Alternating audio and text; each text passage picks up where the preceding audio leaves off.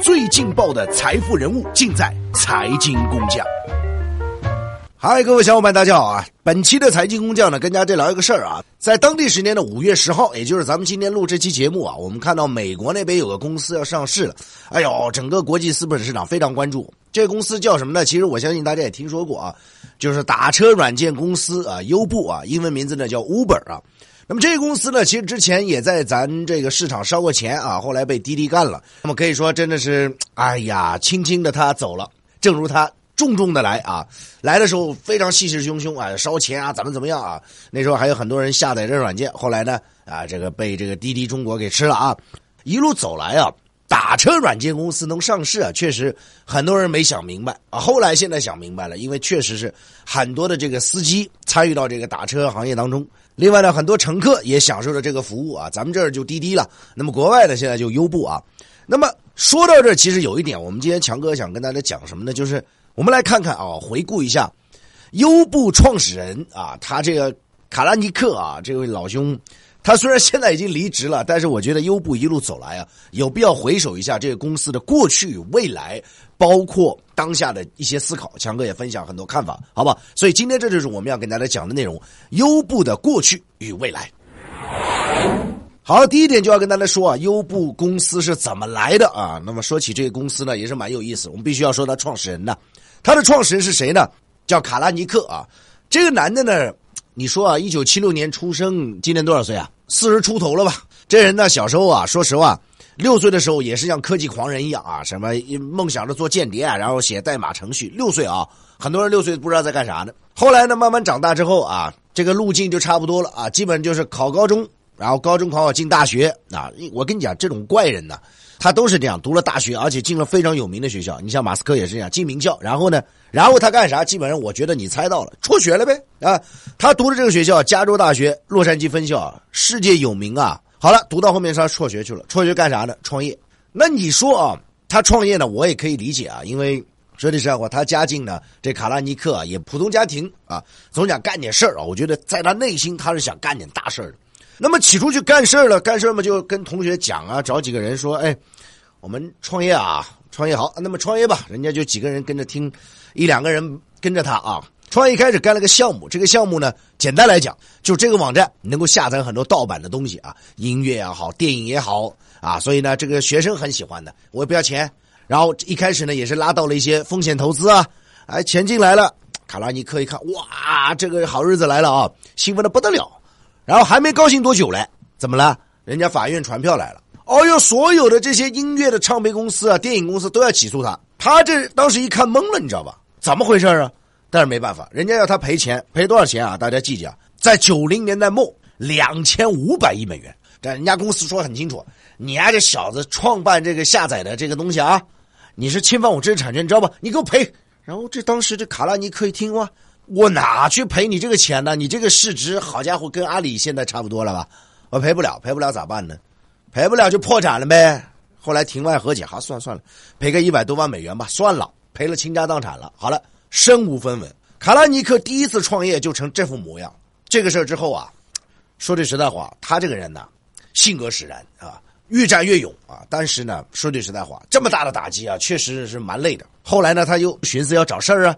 找事呢，然后又跟啊这个几个原来的创业伙伴讲了，没事的啊，失败是成功之母，再来干，好吧，好好好，两个人又跟着他干了，两个人跟着他干的，这次干啥呢？干了一个软件公司啊。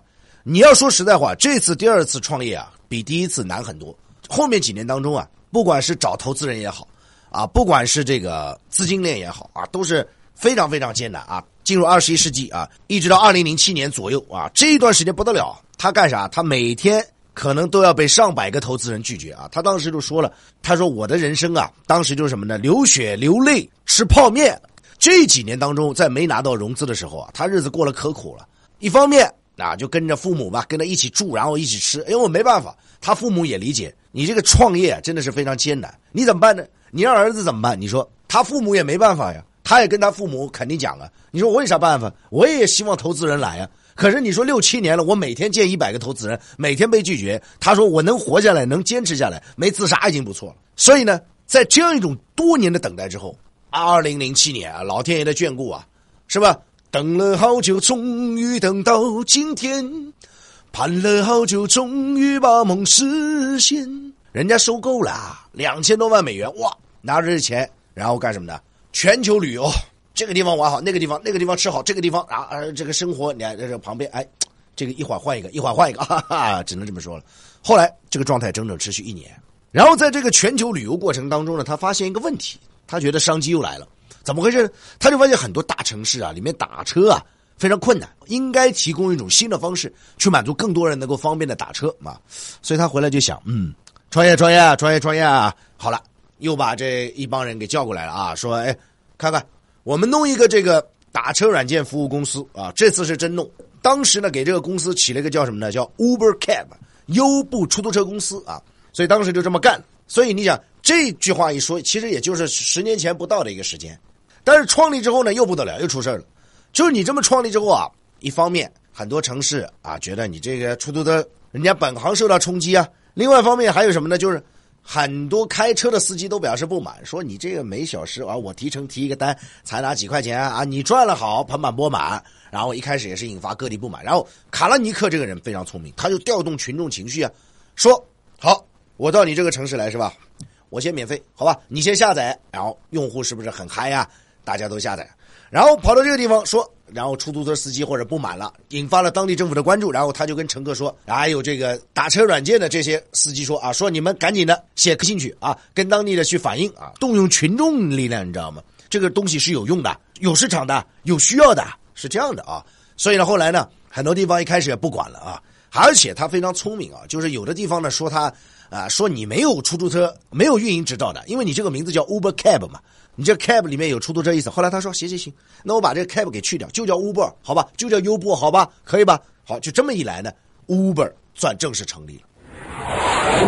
所以这句话一讲，其实也没多少年。那 Uber 成立了以后呢，啊，大家都知道啊，越来越多的资本进来了。资本进来，人家资本也不是傻瓜呀，有些东西他要看的呀，你要按照他的思路走啊，包括烧钱啊，包括怎么样。